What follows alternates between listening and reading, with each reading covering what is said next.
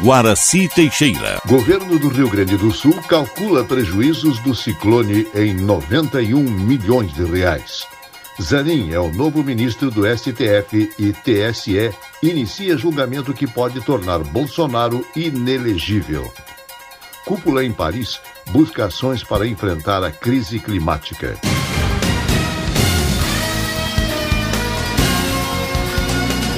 Estação da Notícia. A Associação Hospitalar Vila Nova tomou posse por meio de decisão judicial do prédio do antigo Hospital Parque Belém, na zona sul de Porto Alegre. O local vai passar por reformas e deve reabrir parcialmente em julho, com o nome de Sinos de Belém.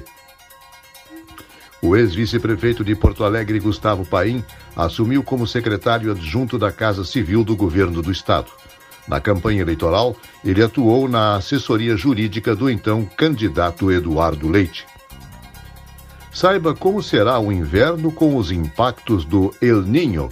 Repórter Igor Pereira. O inverno começou no Brasil nesta quarta-feira e, sob a influência do fenômeno climático El Niño, o sul e sudeste devem registrar grandes volumes de chuva. A previsão é apontada pelo Instituto Nacional de Meteorologia e outras entidades climáticas. O professor do Departamento de Geografia da Universidade Federal do Paraná, Wilson Roseguini, explica os motivos para o aumento das chuvas. Esse aumento das chuvas que ocorre na região sul, por exemplo, vai acontecer devido às frentes frias que acabam ficando estacionárias sobre o sul do país. Elas não conseguem avançar muito em direção à região sudeste e centro-oeste para levar a chuva. E por conta dela ficar estacionada sobre o sul do Brasil, ela acaba provocando uma quantidade maior de chuva. Por conta disso também, durante o período do inverno, é, se a frente fria não consegue avançar, consequentemente as massas de ar polar também não avançam muito. Por conta da redução da entrada de ar polar, as temperaturas mínimas na região sul acabam ficando um pouco mais altas. Isso significa eventos de frio mais pontuais. A tendência é um El Ninho de força moderada a forte.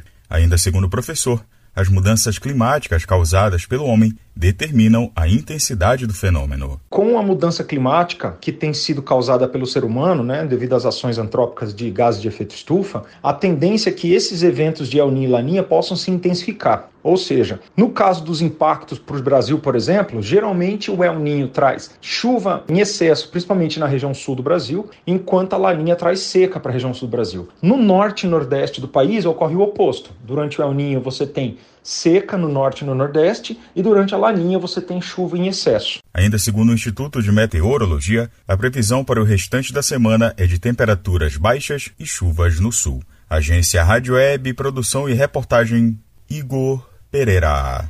Cinco dias depois do ciclone que atingiu o Rio Grande do Sul, cerca de 3.800 unidades seguem sem energia elétrica na área de abrangência da CE Equatorial, de acordo com os mais recentes boletins publicados pela concessionária. As áreas, ainda às escuras, estão localizadas sobretudo na região metropolitana de Porto Alegre e no litoral norte. A agilidade da operadora é questionada não somente por moradores das áreas afetadas, mas também por trabalhadores do setor. Sete meses depois do processo de privatização, a CE Equatorial realizou um plano de desligamento voluntário que culminou na saída de quase mil trabalhadores. Segundo o presidente do Sindicato dos Eletricitários do Rio Grande do Sul, Antônio Jailson Silveira, essa é uma das razões apontadas para a deficiência do serviço. Ele destacou ainda a precarização do trabalho, que passou a ser executado parcialmente por empresas terceirizadas. Leite apresenta à União previsão de custos para a recuperação do Rio Grande do Sul. Repórter Marcelo Vaz. A comitiva gaúcha, liderada pelo governador Eduardo Leite, que esteve em Brasília nesta quarta-feira, apresentou ao governo federal a primeira estimativa de recursos necessários para apoio da União à reconstrução de municípios afetados pelo ciclone extratropical que atingiu o estado na semana passada. Os números iniciais, de acordo com o Piratini, dão conta de que serão necessários cerca de 91 milhões e 600 mil reais para a recuperação dos principais estragos.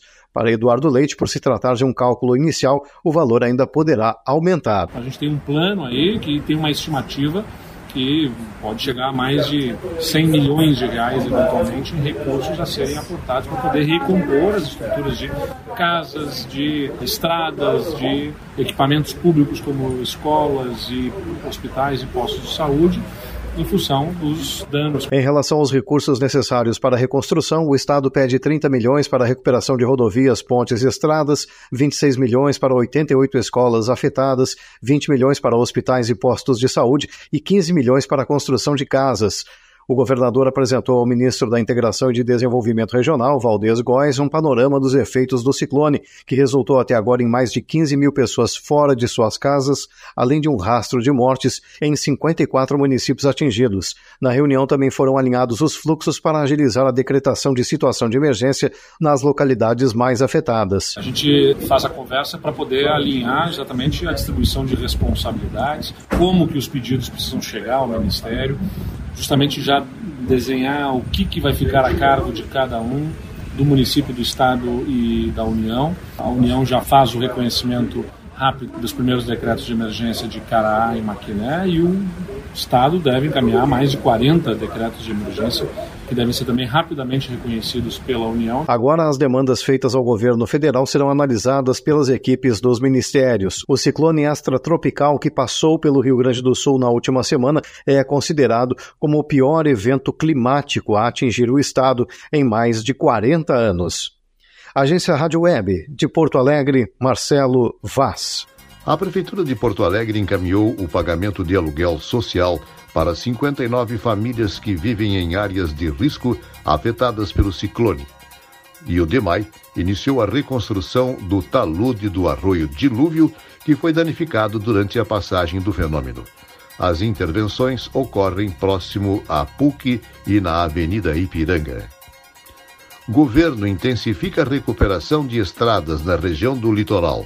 Marcelo Vaz. Os trabalhos de recuperação das rodovias seguem no Rio Grande do Sul em função do rastro de destruição deixado pela passagem do ciclone extratropical que atingiu o estado na semana passada. 15 caminhões atuam na construção de passagem emergencial de acesso a Caraá pela ERS 030 no litoral norte, uma das mais prejudicadas pelo fenômeno climático. O secretário de Logística e Transportes, Juvir Costela, visitou nesta quarta-feira a área em Santo Antônio da Patrulha para conferir o andamento da obra. Estamos acompanhando a obra em Santo Antônio da Patrulha, na ponte, que teve rompimento quem se desloca para o Cará, rompimento da ponte, da cabeceira, trazendo um transtorno enorme.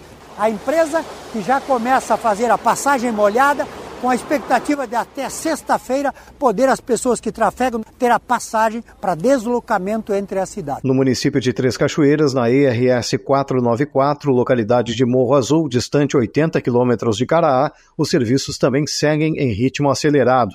Os trabalhos devem ser concluídos já na semana que vem. Agência Rádio Web, de Porto Alegre, Marcelo Vaz. Entidades que representam integrantes da Brigada Militar protocolaram uma ação civil pública no Ministério Público Estadual e cobram esclarecimentos sobre a situação financeira do IP Saúde. Conforme as associações, há indícios de apropriação indevida de recursos por parte do Tesouro do Estado. Com a aprovação do projeto, o Sindicato Médico do Rio Grande do Sul informou que irá reavaliar nos próximos dias a paralisação dos profissionais vinculados ao IP Saúde. A categoria espera por recomposição de honorários. O ex-presidente Jair Bolsonaro cumpriu a agenda em Porto Alegre nesta quinta. Ele teve recepção aberta no aeroporto Salgado Filho, onde estiveram membros de outras legendas. Na sexta-feira, ele participará de encontro restrito ao PL na Assembleia Legislativa. Hoje, o TSE começou o julgamento que poderá tornar Bolsonaro inelegível.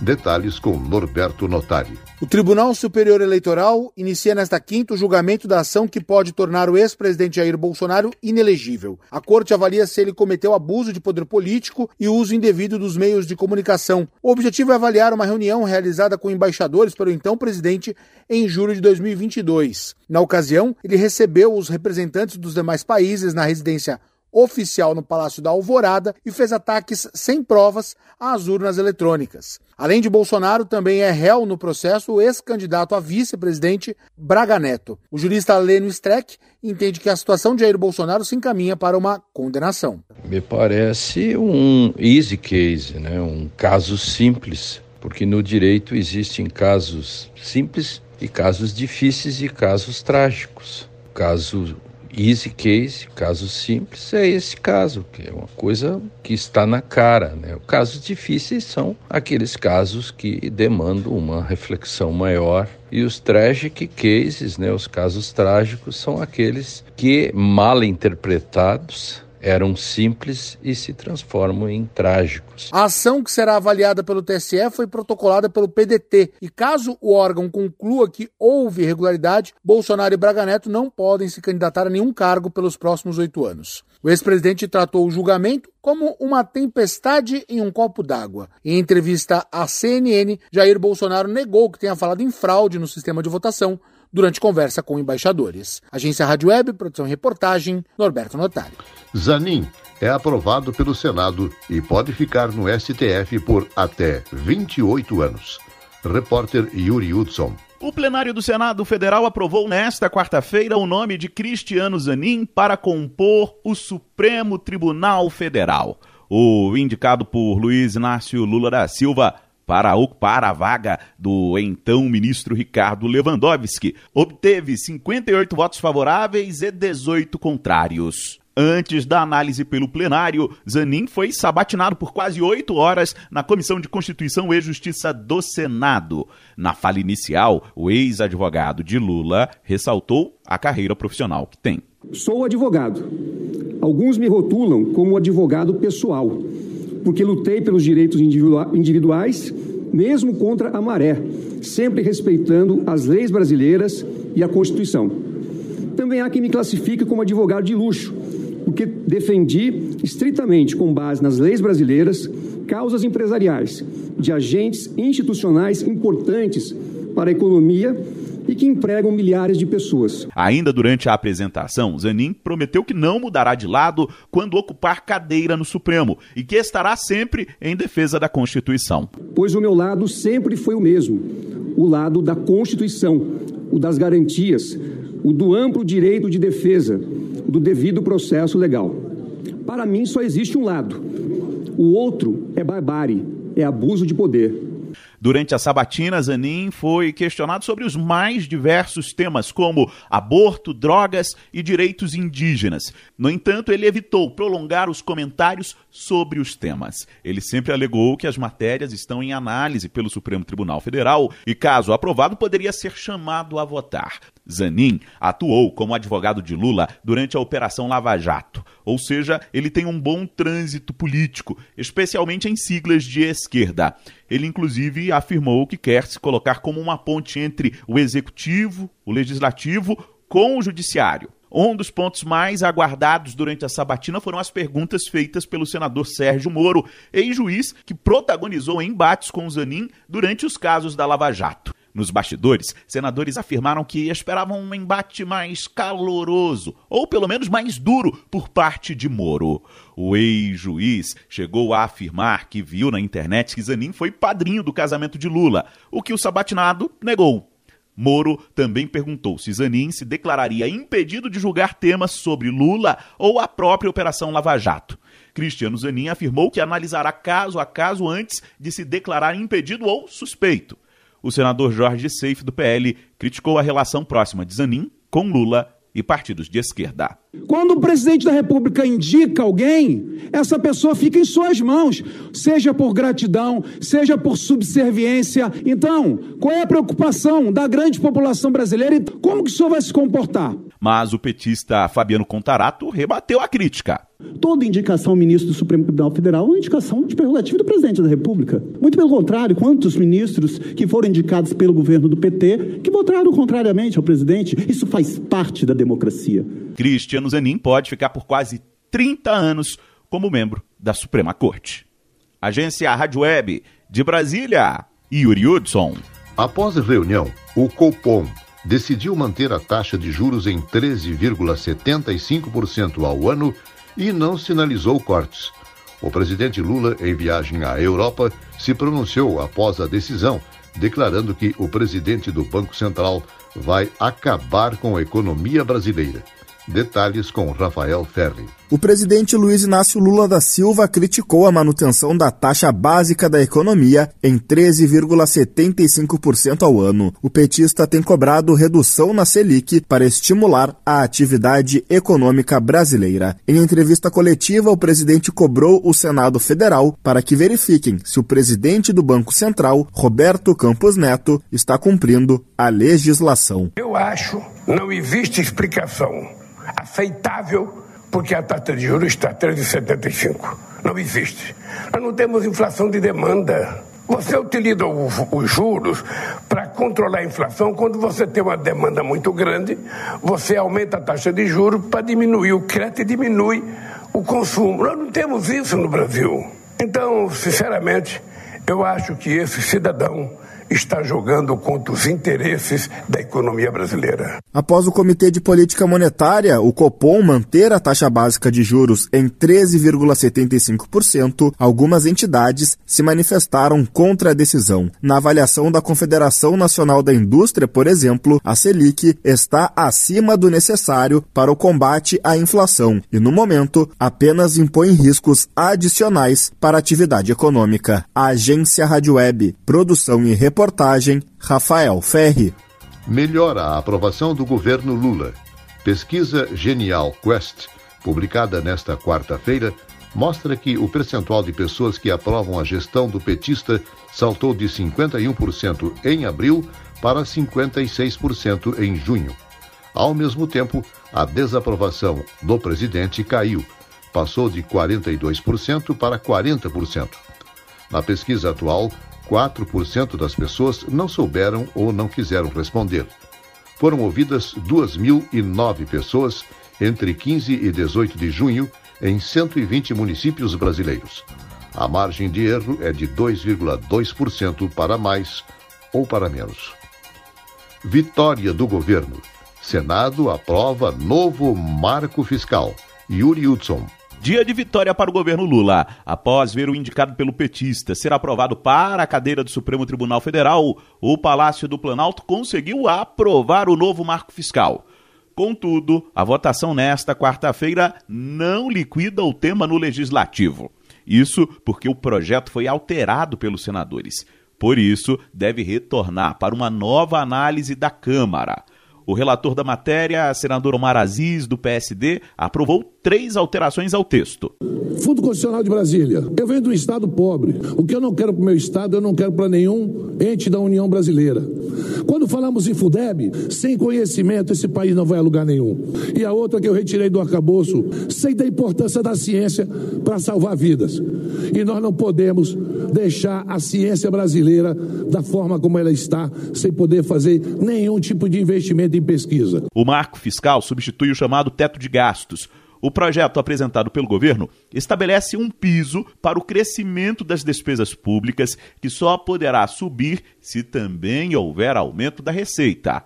O líder da oposição, senador Rogério Marinho, do PL, criticou as mudanças propostas por Aziz, que flexibilizam os gastos do governo. Com esse arcabouço fiscal, com esse volume de despesas que está sendo acostado ao projeto, sem nenhuma vontade, num patamar médio, nós teremos um acréscimo de 1 trilhão e 300 bilhões de reais à nossa dívida pública. O chamado teto de gastos foi duramente criticado pelo presidente Lula ainda durante a campanha do ano passado. A PEC foi aprovada na gestão de Michel Temer, mas chegou a ser descumprida durante o mandato de Jair Bolsonaro. Para o senador Weverton do PDT, a nova regra fiscal vai impulsionar o crescimento do país. Que essa destrave, essa alavanca, as coisas possam realmente acontecer e emprego possa ser gerado no país. Não é do sim, do não, não é do certo, do errado, não é do bem e do mal. É o apelo de fazer com que as coisas aconteçam e dê certo nesse Brasil. Além de propor o aumento dos gastos a 70 70% do crescimento registrado, o novo marco fiscal também cria gatilhos, uma espécie de punição quando as metas não forem alcançadas. O mercado deu uma sinalização positiva para o projeto, que agora retorna para a análise dos deputados. Agência Rádio Web, De Brasília, Yuri Hudson. Seguem as buscas pelo submersível que levava turistas a uma exposição no Titanic. Aeronaves canadenses continuam detectando os ruídos, mas estima-se que o oxigênio restante terminou por volta das 8 horas desta quarta-feira. A partir de agora, é praticamente impossível encontrar sobreviventes. Cúpula, em Paris, busca ações para enfrentar a crise climática. Direto da Rádio França Internacional, Ana Carolina Peliz. O presidente Emmanuel Macron abriu nesta quinta-feira a cúpula para um novo Pacto Global de Financiamento. Durante dois dias, dirigentes de cerca de 100 países e representantes das mais importantes instituições financeiras multilaterais se reúnem em Paris para debater como viabilizar mais ajudas para os países mais pobres enfrentarem ao mesmo tempo a pobreza e a crise climática. A cúpula não tem poder de decisão, mas visa costurar propostas para os próximos encontros multilaterais, como o do G20 ou a Conferência do Clima de Dubai, a COP28. Da Rádio França Internacional em Paris, em parceria com a agência Rádio Web.